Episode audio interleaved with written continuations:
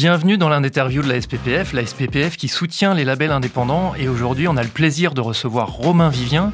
Romain, tu diriges la société Believe, qui est un des plus grands acteurs de l'industrie de la musique en France et dans le monde.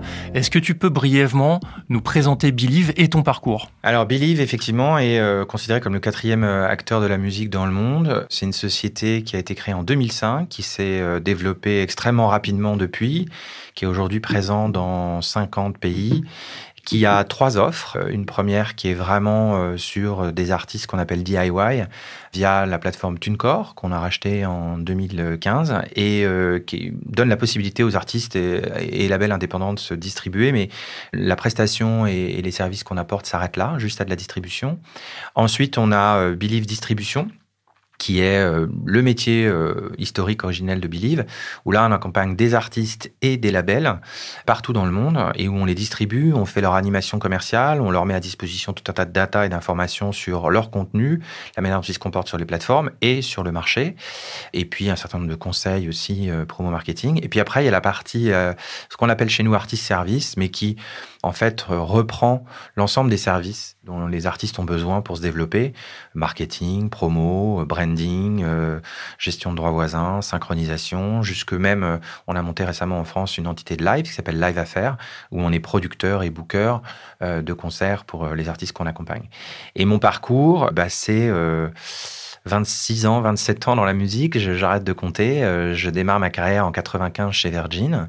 Je fais à peu près tous les jobs là-bas. Je travaille au développement international, au local, au marketing local, au marketing international, jusqu'à diriger le label Capitol quand il était euh, chez IMI à l'époque. Depuis, euh, avec le jeu des rachats, il est désormais euh, dans le groupe Universal. Et je rejoins Believe en 2008, qui est une toute petite start-up à l'époque. On est 12, uniquement présents en France, avec une personne en Italie. Et depuis, on s'est énormément développé. On est plus de 1800 dans le monde, présents dans 50 pays, en accompagnant donc les artistes sur ces trois univers-là, avec pour mission de les accompagner avec énormément de respect, de transparence, d'innovation, en utilisant notre plateforme technologique et en leur apportant le niveau de service dont ils ont besoin, qui est extrêmement différent et qui peut euh, diverger euh, selon les pays, selon la taille de l'artiste ou les besoins. Et on a des solutions très adaptées pour euh, être capable justement de les accompagner à chaque stade de leur développement. Alors, c'est super intéressant cette présence justement sur tous les, maillons de la chaîne de l'artiste le, plus indépendant jusqu'à euh, le label services, la distribution, le live, etc. On va avoir l'occasion de détailler un peu tout ça dans cette, dans cette conversation. Mais c'est une conversation qui va être assez prospective. On va s'intéresser à ce que va devenir la musique dans la dizaine d'années à venir. J'aimerais qu'on fasse l'exercice pour commencer inverse, un peu à rebours, que tu nous dises ce qui a changé le plus dans les dix années qui viennent de passer dans l'industrie de la musique D'abord, je pense qu'on a, vu trois, quatre courants très importants. Euh, le passage d'un monde très physique à un monde du download, à un monde du streaming, et à un monde du streaming audio-vidéo. Ça, ça change énormément de choses. D'abord dans euh, la capacité de s'adresser à son public, la capacité de connaître euh, ses audiences avec un accès à la data qui n'existait pas dans le monde du physique. Ça change aussi énormément de choses sur la temporalité de la rémunération puisque quand on achetait un vinyle ou un CD euh, dans un magasin, euh, on était rémunéré très vite. Pour reconstituer cette valeur, il faut en fait euh, additionner, multiplier des streams, donc la temporalité de la, de la rémunération change. Le monde du numérique change aussi deux choses fondamentales. La première, c'est que ça donne vraiment une réalité à, la, ce qu'on appelle la longue tail, puisque dans un magasin physique, il y a juste un certain nombre de, de projets, de disques, d'albums qui sont disponibles. Sur les magasins numériques, tout est disponible et tout est disponible tout le temps et à n'importe quelle heure. La long tail, hein, c'est une théorie qui dit que euh, les fonds de catalogue ou les, les, artistes les plus petits, ce qui écoutaient le moins, grâce au streaming, grâce au numérique, peut avoir une vie beaucoup plus importante que ce qu'il avait en magasin parce que la place physique de mettre tous les disques n'était pas disponible. Absolument. Donc il y a une disponibilité et il y a un accès qui est facilité dans le monde du numérique, qui se démocratise, qui euh, permet aussi de s'exporter plus facilement. La prise de risque de se développer à l'international est nettement moins importante. Le coût euh, de distribution, euh, quand on a développé la plateforme technologique qu'il faut, comme chez Believe, est réduit par rapport au monde du physique. Et on voit bien que les audiences, en fait, se diversifient, s'internationalisent. ça permet aussi de mieux connaître, encore une fois, nos audiences et donc d'être plus précis aussi dans notre stratégie et de production et artistique et de développement euh, et de, marketing et de promotion. Donc ça, ce sont des changements euh, extrêmement importants. Ce qu'on a vu aussi depuis euh, une dizaine d'années, c'est des artistes qui de plus en plus veulent être en contrôle, veulent avoir une meilleure vision de leur business, veulent le faire en toute transparence, veulent retenir leurs droits, donc être leur propre producteur. Le modèle de la maison de disques producteur qui garde et producteur des masters, à mon avis, a énormément évolué. Il y a de moins en moins d'artistes qui sont dans des contrats d'artistes, même si pour certains c'est encore très important et ça fonctionne extrêmement bien. Donc il euh, ne faut pas du tout écarter ce modèle-là, hein, au, contraire. Mais on voit aussi qu'il y a quand même euh, une grande partie, une nouvelle génération d'artistes qui veulent être leurs propres producteurs. C'est aussi rendu possible par le fait que produire de la musique est devenu beaucoup plus simple et qu'il y a tout un tas d'artistes, notamment dans les musiques urbaines et les musiques électroniques, mais pas que, qui se sont donné les moyens de produire euh, leur musique. Et ensuite, ils viennent chercher euh, tel ou tel niveau de service euh, chez un partenaire comme Believe et qui peut les accompagner, encore une fois, juste sur de la distribution jusqu'à de la production de contenu ou du marketing ou de la promotion. Donc ça, c'est des choses qui ont énormément changé. on est effectivement aussi sur beaucoup plus d'artistes qui émergent. Euh, si on regarde les récentes interviews ou les chiffres publiés par Spotify, on se rend très vite compte qu'il y a beaucoup plus d'artistes qui vivent de leur musique. Donc ça, c'est une très bonne chose. Et puis l'autre chose qui a changé depuis dix ans fondamentalement, c'est que euh, au début des années 2000, euh, on, a démarré une crise de l'industrie de la musique. ça vous a pas échappé et qu'aujourd'hui, depuis 4, 5, 6 ans, selon les marchés, on est sur un marché en croissance qui va continuer dans les années à venir et qui donc permet aussi de prendre des risques, de développer plus rapidement des artistes euh, et, d'investir dans un secteur qui aujourd'hui euh, crée de la croissance et crée de la valeur. Est-ce qu'on peut imaginer ce que sera une plateforme de streaming en 2033 par rapport à aujourd'hui en 2023 Oui, alors j'ai quelques intuitions, euh, j'ai aucune certitude. Ce qu'on voit, c'est qu'elles sont toutes en train de d'avancer euh, un petit peu vers des sujets un peu différents pour se positionner un petit peu différemment. J'ai envie de dire que Jusqu'à aujourd'hui, et encore un petit peu euh, pour les mois à venir, euh, le gros de ce marché-là, c'était de l'expliquer, c'était de le et c'était de capter des abonnés. Certaines plateformes sont sur un double modèle euh, d'abonnés et, et, de monétisation par la publicité. D'autres sont uniquement sur un modèle d'abonnés, comme Apple. Donc déjà, il y a une petite différence, et on les voit tous évoluer vers des sujets un peu différents. Donc je dirais que Amazon profite de sa marque, de son tunnel d'acquisition avec Amazon Prime, avec le store, avec Alexa, pour euh, être sur une offre extrêmement populaire et, et c'est pas péjoratif, mais euh, on a l'habitude de dire un peu le supermarché de la musique, comme ils le sont sur tout un tas d'autres euh, contenus et d'autres typologies de biens, culturels ou autres d'ailleurs. Apple se positionne pour moi vers une expérience très premium. On les voit beaucoup développer et vouloir avoir de plus en plus de contenu euh, sur des mix euh, euh, spatial audio. Ils viennent de signer un partenariat avec Mercedes sur une ligne de voitures extrêmement premium aussi. Donc, se concentrer sur les gens qui utilisent l'outil Apple et les devices Apple, donc vraiment dans l'univers iOS, moins qu'Android. Spotify, on les a vus énormément investir, évidemment sur leur développement international, sur leur algorithme et la techno, mais aussi dans le podcast, et offrir une expérience multiculturelle pour euh, leurs abonnés et qui sort un petit peu du cadre euh, unique de la musique. Deezer sur une plateforme moins internationale que certaines autres, mais sont beaucoup sur euh, l'expérience, les partenariats, l'accompagnement des artistes. Et puis, euh, évidemment, YouTube et Google en général sont sur la vidéo et donc sont sur une expérience un petit peu euh, différenciante. Comment tout ça va évoluer? Moi, j'aurais tendance à dire, on est quand même sur des plateformes qui sont euh, tirées par la technologie. Donc, je pense qu'ils vont continuer de beaucoup investir sur la technologie. La technologie, c'est quoi? C'est la plateforme pour l'expérience utilisateur, c'est l'algorithme. Et puis, c'est surtout, et certaines ont commencé, et je pense que ça va se, se généraliser, à euh, comment mieux monétiser euh, leurs audiences. Jusqu'à aujourd'hui, il y a très peu de marchés qui sont matures dans le monde. On peut dire que les États-Unis, l'Angleterre, dans une certaine mesure, la Scandinavie sont des marchés matures. On estime qu'un marché est mature quand une large partie de la population a un abonnement. Euh, c'est pas du tout le cas en France. On est autour de 12 millions d'abonnés en France, donc euh, on est loin de la maturité. Nous, on estime qu'un marché est mature quand 50% de la population a un abonnement. Donc, euh, vous voyez qu'on en est très loin. Donc, c'est pour ça qu'on estime qu'il y a encore beaucoup de croissance à aller chercher en France et dans d'autres pays, parce que la majeure partie des pays sont absolument pas matures, et en termes de niveau de monétisation, et en termes d'utilisation et de taux de pénétration. De device et ou d'abonnement. Donc là, il y a encore beaucoup de croissance à aller chercher sur des nouveaux abonnés. Mais une fois que cette maturité sera atteinte et que le taux de pénétration d'abonnement sera plus mature, ils vont chercher à monétiser autrement. Donc aujourd'hui, il y a une guerre qui historiquement est beaucoup basée sur le prix. On a d'ailleurs vu que l'ARPU, c'est-à-dire l'average revenu per user, donc le revenu moyen par abonné, était en décroissance sur les dernières années parce qu'en fait, comme l'offre, euh, c'est une d'ailleurs des grosses différences entre les plateformes audio et les plateformes audiovisuelles, puisque les DSP, donc les Digital Service Providers audio, ne produisent pas de contenu à quelques très rares exceptions près. Mais en général, ce ne sont pas euh, des producteurs, ce sont des distributeurs, ce sont des plateformes, et elles proposent la même offre. Donc on trouve à quelques rares exceptions près, à peu près la même chose chez Apple, Deezer, Spotify, Amazon ou, Google, euh, YouTube. Ce qui est totalement euh, l'inverse de ce qu'on trouve sur les plateformes de, ce qui est l'inverse. de, séries et de, comme Netflix et Netflix, euh, Amazon Prime, OCS, tout ça sont des plateformes qui, qui produisent et qui s'en servent pour en marketing d'acquisition. Donc ils vont chercher des nouveaux abonnés en leur disant si vous venez sur ma plateforme, vous aurez accès à Game of Thrones ou à telle série ou à telle autre série qui sont ce qu'on appelle des productions originales. Alors que dans le monde de la musique, c'est pas du tout le cas. Donc donc aujourd'hui, en dehors de la plateforme, la qualité de la plateforme, de l'expérience utilisateur, qui est extrêmement importante, le gros levier d'acquisition, c'était le prix. Donc on a vu un revenu moyen au stream et par abonné, pas au stream, mais par abonné euh, plutôt décroître dans les dernières années.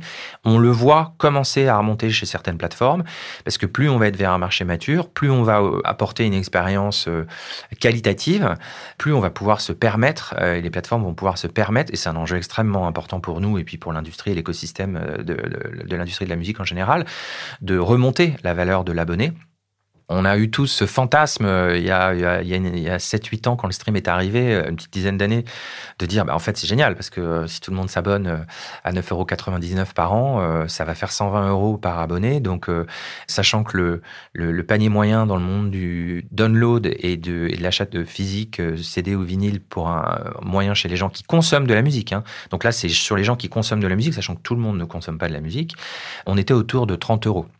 Donc on s'est dit, bah, ces gens-là qui mettent en moyenne 30 euros dans la musique par an, ils vont en mettre 120. En fait, pas du tout. Euh, d'abord parce que tout le monde ne s'est pas abonné, parce qu'il y a ces offres euh, où on peut accéder à de la musique euh, avec de la publicité qui est donc gratuite pour le consommateur. Et puis surtout parce que personne, ou quasiment personne, ne paye un abonnement de 9,99 euros parce qu'il y a des bundles, notamment Deezer avec des partenaires industriels, ou les abonnements famille, ou le free trial, etc., etc. Donc le, le levier d'acquisition des abonnés jusqu'à aujourd'hui était beaucoup le prix. Demain, il va, il va être sur l'expérience il va être sur les contenus, il va peut-être être sur plus d'éditorialisation. Donc ça, ça va énormément changer. Et ça devrait créer, ça devrait être aussi un relais de croissance. Jusqu'à aujourd'hui, les relais de croissance, ça a été les nouvelles plateformes qui se sont lancées, notamment YouTube, qui a été un gros euh, game changer. Aujourd'hui, TikTok, même s'il y a un sujet où il faut mieux euh, monétiser la musique sur TikTok, elle est aujourd'hui décalée et en décalage par rapport au volume de consommation. Et puis euh, demain, il va falloir effectivement arriver à remonter les prix. Alors, une précision sur euh, cette possibilité de, croissance euh, de, marché qui n'est pas encore mature. On constate que euh, justement la croissance d'acquisition des abonnés faiblit un peu. Est-ce que tu penses que la maturité est accessible facilement ou qu'on atteint des plafonds justement sur le nombre d'abonnés? Elle faiblit un peu, surtout sur des marchés plus matures, notamment aux États-Unis. Elle faiblit pas tant que ça dans d'autres marchés et elle faiblit aussi parce que là, on est dans une comment dire, un cadre économique et une situation économique mondiale euh, compliquée avec euh, des inflations très fortes par pays. Donc, euh, on voit beaucoup moins d'impact aujourd'hui dans le monde de la musique sur ces abonnements-là qu'on ne le voit sur les plateformes audiovisuelles, justement. En fait, les premiers qui ont monté leur prix sont les plateformes audiovisuelles, notamment Netflix, mais pas que. Et comme là, il n'y a pas toute l'offre et qu'il faut faire des choix, personne n'a la capacité de s'abonner quand on aime le cinéma, la musique, le sport ou les magazines, d'avoir 7 euh, abonnements, 8 abonnements. Euh, personne n'a, ou très très peu, c'est 1% de la population. Donc ils sont obligés de faire des choix. Je pense que sur la musique, c'est beaucoup plus résilient. On voit quand même pas vraiment de churn. On voit euh, peut-être... le churn, hein. le churn c'est le taux de, rotation des abonnés d'un service à un autre? Est-ce qu'il c'est le ratio entre les sortants et les entrants, donc ceux qui se désabonnent et ceux qui viennent. Et effectivement, s'il y a plus de gens qui se désabonnent que de nouveaux qui viennent s'abonner, bah, on a un taux de churn négatif. Et du coup, effectivement, on a une perte de valeur. Donc, euh, on le voit quand même pas vraiment aujourd'hui euh, dans le marché du streaming. On était encore sur des chiffres extrêmement intéressants de croissance euh, sur la fin d'année.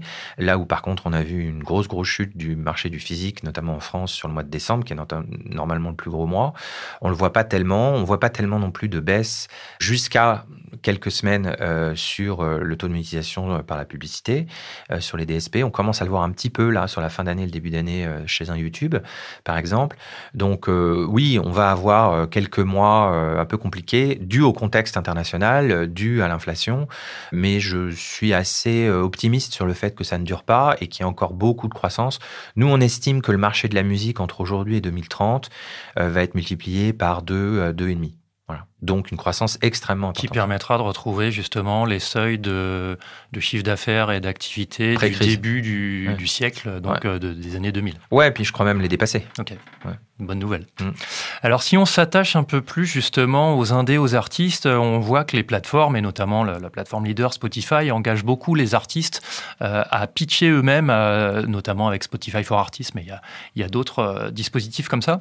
Est-ce que cette pratique va se généraliser, c'est-à-dire de donner euh, aux labels indés, aux artistes indés, euh, la main sur euh, leur engagement et leur, la manière de mettre à disposition leur musique sur les plateformes.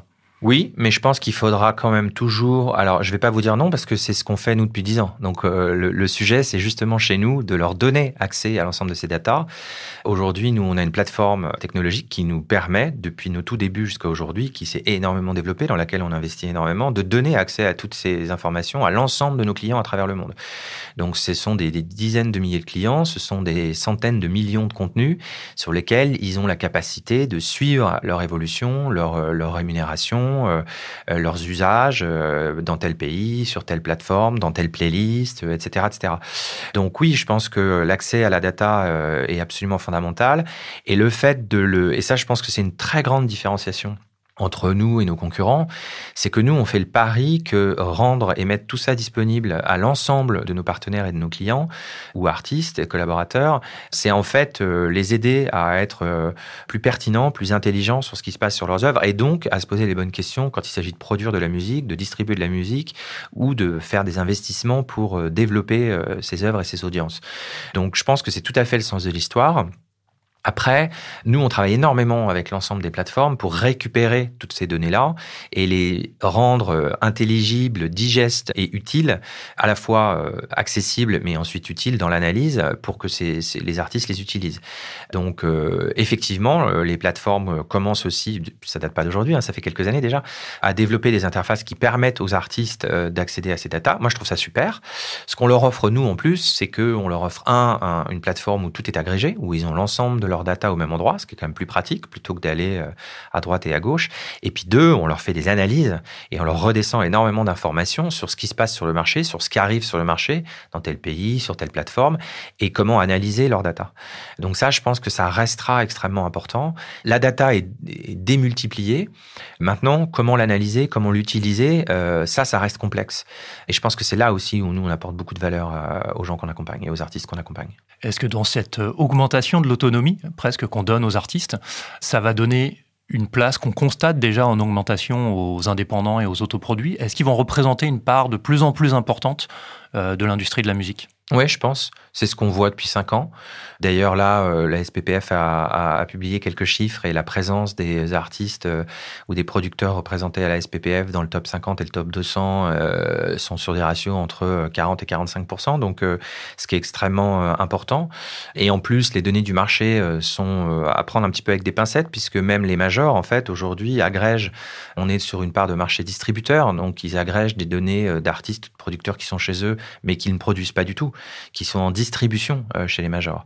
Donc les majors font de plus en plus de distribution sur des labels, mais aussi sur des très très gros artistes, euh, Damso, Angèle, euh, Mylène Farmer, etc., etc. Donc on est effectivement, encore une fois, ce que je disais tout à l'heure, sur un phénomène d'artistes qui veulent de plus en plus en contrôle de leurs œuvres, de leur copyright, en, en propriété de leur copyright, et puis aussi en contrôle sur qu'est-ce qu'ils produisent, où est-ce qu'ils investissent, quel marketing ils font, quels clips ils font, la périodicité de leur sortie, etc. etc. Donc on, est effectivement vers, à mon avis, une évolution vers plus de contrôle, d'autonomie, de, transparence. Et donc, je pense sur un poids des producteurs indépendants qui est le cœur de notre métier. Nous, on n'accompagne que des artistes indépendants.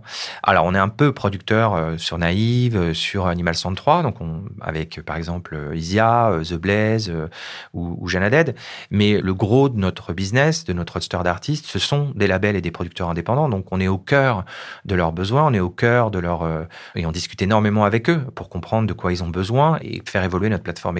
Technologique d'une part, nos équipes et les expertises de, notre, de nos équipes d'autre part, et puis les outils euh, qu'on leur met à disposition et l'intelligence marché qu'on leur fait euh, redescendre. Néanmoins, on le voit un petit peu dans tous les pays, il y a de plus en plus d'artistes, et ça a démarré aux États-Unis, hein, euh, avec des artistes comme Rihanna ou autres, qui récupèrent leur copyright, qui deviennent indépendants. Alors parfois, ils restent en major euh, pour euh, des bonnes ou des mauvaises raisons, et continuent de se faire distribuer en major. Mais néanmoins, oui, je pense que le phénomène des artistes qui deviennent de plus en plus leurs propres producteurs va continuer de se développer. Justement, dans cet écosystème complet que vous avez créé chez Believe, avec une chaîne de valeur qui va de l'autoproduit à la distribution, au label services, au label, quel rôle et quelle importance va jouer la plateforme TuneCore, l'agrégateur TuneCore que vous avez racheté chez Believe? Il joue deux rôles. Le principal, c'est de donner la capacité à des artistes totalement indépendants d'être présents et d'être disponibles sur les plateformes. Quand on y pense, franchement, la promesse, elle est absolument incroyable. C'est-à-dire que moi, j'avais un petit groupe avec des amis quand j'étais au lycée. Euh, si j'avais eu la capacité euh, de euh, d'enregistrer facilement un CD à l'époque et de le mettre à la Fnac, à côté de celui de Souchon ou des Rolling Stones, j'aurais trouvé ça absolument génial. TuneCore, c'est ça. C'est d'offrir la possibilité à n'importe quel artiste qui produit de la musique de rencontrer une audience et d'être disponible sur les plateformes de streaming au même titre que les Rolling Stones, les Beatles, euh, Rihanna euh, ou, euh, ou Joule. C'est exceptionnel et pour un investissement extrêmement abordable et extrêmement concurrentiel. Au-delà de ça, TuneCore leur apporte aussi de plus en plus de services parce que il faut faire monter la gamme de services qu'on apporte à ces artistes-là. Donc aujourd'hui, on leur propose des solutions pour administrer leur publishing, pour être distribués sur les plateformes vidéo, pour mieux connaître leurs audiences. Ils ont aussi accès à une interface qui leur donne énormément de data. Donc ça, c'est la, première fonction de, de TuneCore et c'est de démocratiser l'accès au marché et de casser un petit peu les barrières à l'entrée de ce marché euh, pour le rendre accessible à l'ensemble des euh, créateurs et des producteurs de musique. Un petit peu, de ce point de vue-là, ce qu'a fait YouTube. Et ça marche. Donc, euh, ça prouve bien que euh, c'est intéressant. L'autre intérêt pour nous, c'est de positionner le groupe Believe, encore une fois, sur l'ensemble des segments de marché et d'être capable d'accompagner l'ensemble des artistes à chaque stade de leur développement. Le premier pouvant être TuneCore. Néanmoins, sur TuneCore, je pense qu'il y a trois typologies d'artistes. Il y a des gens qui sont semi-professionnels ou pas professionnels et qui font de la musique, mais c'est pas leur métier. Mais euh, encore une fois, la promesse de la rendre disponible sur Spotify ou sur YouTube ou Apple, c'est quand même génial. Il y en qui se mettent sur TuneCore au départ parce qu'ils n'ont pas d'autres euh, possibilités en essayant de se faire repérer. Et puis les troisièmes qui sont sur TuneCore parce qu'ils veulent euh, augmenter et euh, avoir la plus grosse rémunération possible parce que sur TuneCore, on leur reverse 100% de leurs revenus une fois qu'ils sont abonnés, notamment maintenant depuis quelques mois sur des abonnements qui sont illimités. Donc ils peuvent distribuer un titre ou 100 titres, ils paieront le même prix. Et tous les revenus de ce titre ou de ces 100 titres leur seront redonnés, reversés à 100%. Mais c'est aussi potentiellement euh, pour se faire repérer ou parce qu'ils veulent maximiser leur rémunération et parce qu'ils se sont organisés avec toutes les compétences d'un label en petite PME pour ne pas avoir besoin de plus de services que pourrait leur offrir euh, Believe ou un label traditionnel. Et puis le troisième enjeu pour nous, euh, c'est de repérer des artistes sur la plateforme TuneCore. Et aujourd'hui, on signe des centaines d'artistes de la plateforme TuneCore partout dans le monde et on les fait passer sur des offres, soit sur Believe Distribution, soit en artist service, avec l'avantage d'avoir accès en temps réel à l'ensemble de leurs data et donc de pouvoir les approcher en leur disant, on pense que là, à ce niveau euh, ou sur ces besoins-là, euh, tu aurais euh, besoin peut-être où tu bénéficierais d'avoir un accompagnement un peu plus appuyé, un peu plus divers et, on te propose donc de changer d'offre. Donc pour moi, ça remplit ces trois fonctions-là.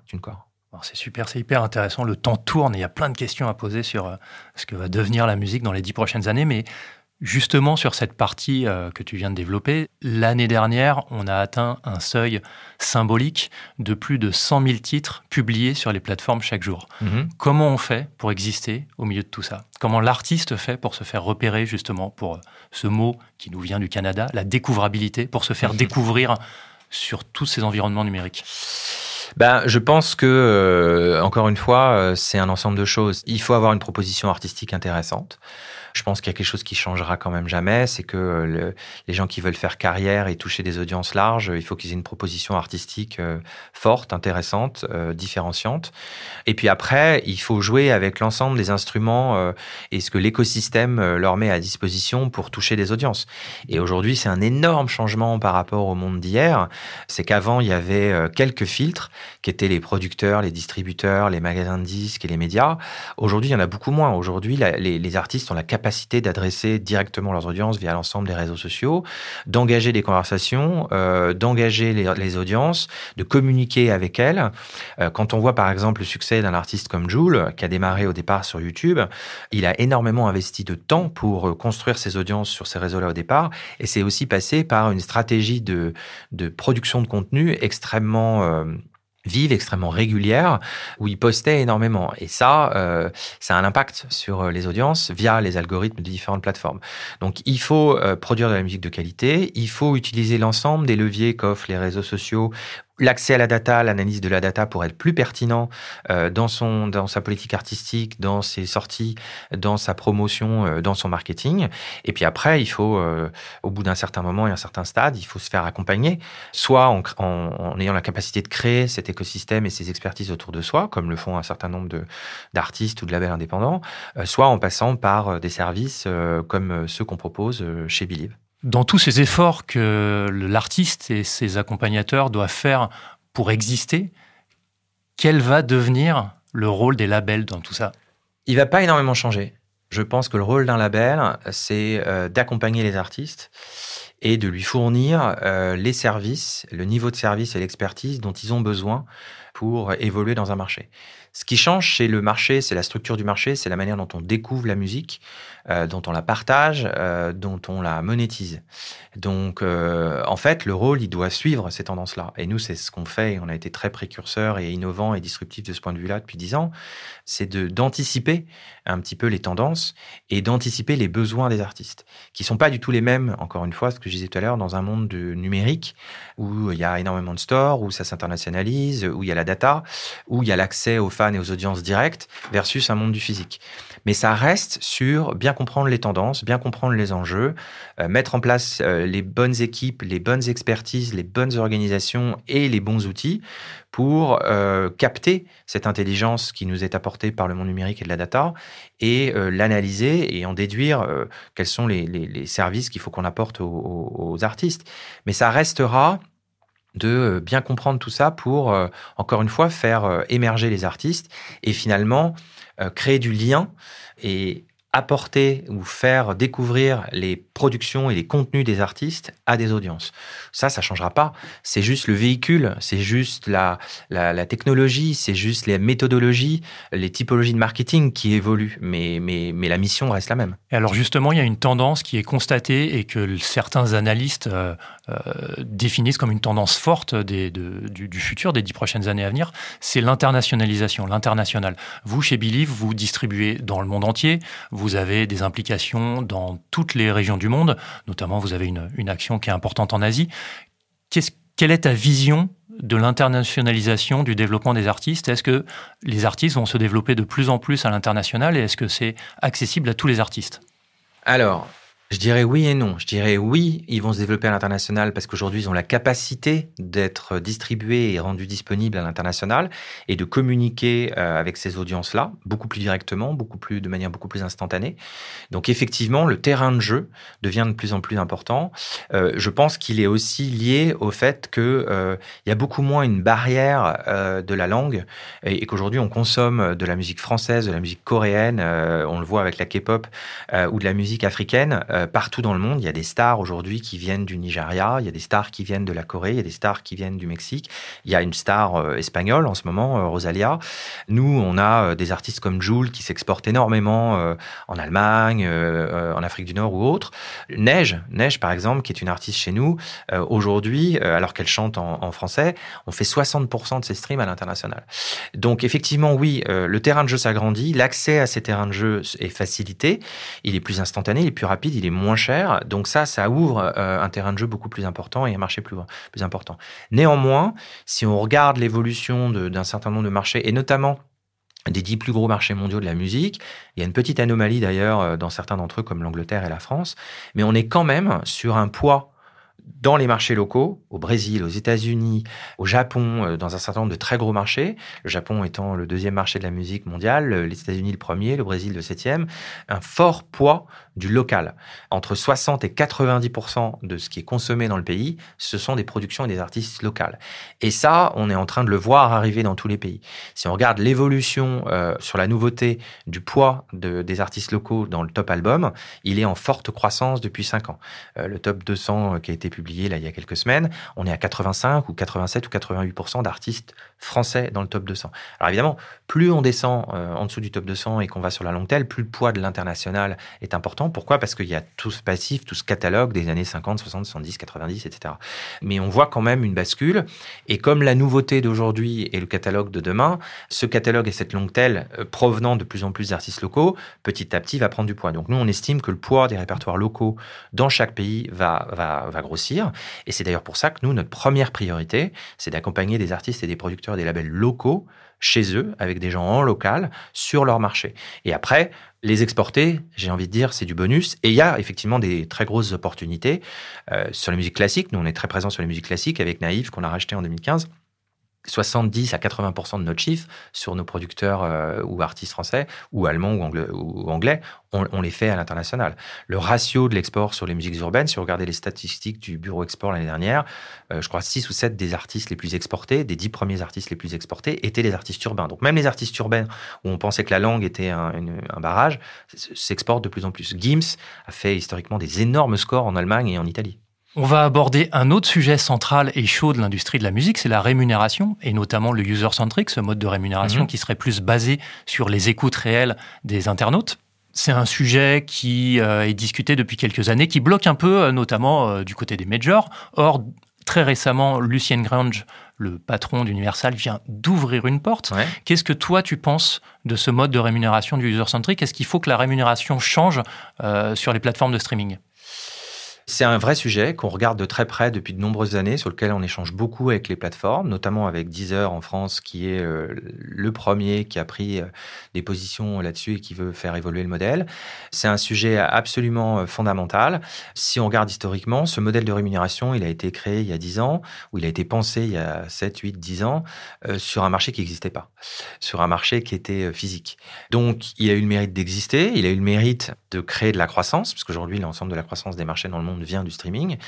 Si aujourd'hui il est avéré qu'il crée euh, des, euh, des, disparités, des injustices et ou euh, une moindre capacité de développer certaines esthétiques, il faut le corriger. Nous, la position de Believe, elle est extrêmement claire. On veut un modèle qui permet de faire exister l'ensemble des esthétiques, euh, avant tout euh, des artistes locaux et des artistes en développement. Donc, euh, encore une fois, on est positionné dans chaque pays pour accompagner des artistes et des labels locaux sur des genres extrêmement différents, du classique au métal, du hip-hop aux musiques électroniques, aux musiques pour enfants. Il faut un système, il faut des modes de rémunération qui permettent à l'ensemble des esthétiques, aux artistes locaux dans leur marché et sur des nouveaux artistes. Donc, pour développer de la diversité et, la capacité à des nouveaux artistes de se développer et pas penser aux catalogues et aux gros artistes dont la carrière est plutôt derrière eux. J'ai rien contre eux. Mais si on n'a pas un système qui permet à des nouveaux artistes d'émerger, on va paupériser euh, l'industrie. Et donc, nous, c'est nos trois critères. Aujourd'hui, sur euh, un certain nombre d'études qu'on a vu passer, euh, le user-centric ne répond pas euh, nécessairement aussi bien qu'on pourrait le penser à ces trois critères-là.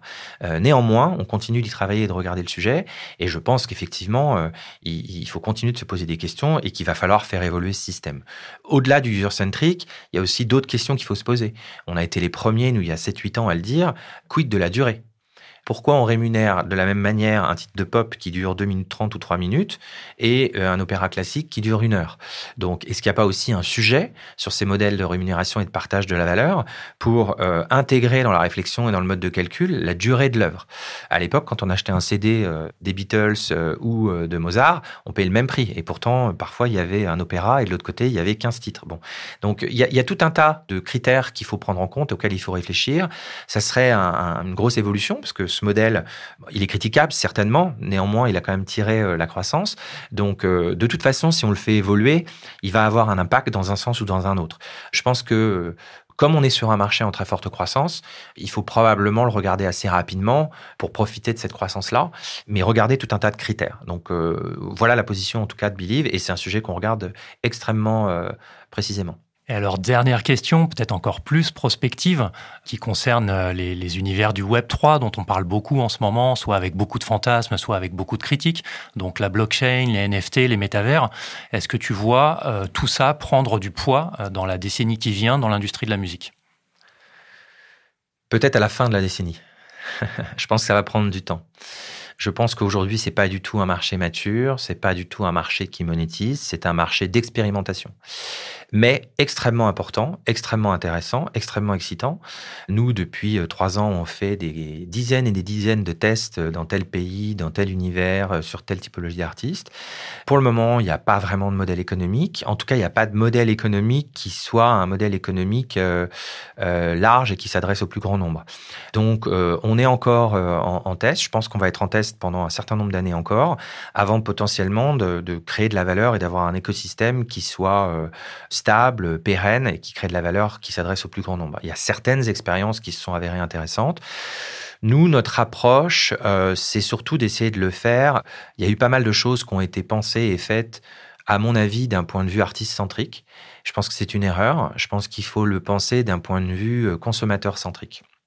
Donc, euh, si on veut que le Web 3 soit un relais de croissance, euh, etc., il faut d'abord le penser en tant qu'expérience consommateur et utilisateur. Il ne faut pas nécessairement le penser comme euh, une source de rémunération supplémentaire sur un format supplémentaire, en plus de quatre versions d'un album, d'un t-shirt et d'un billet de concert.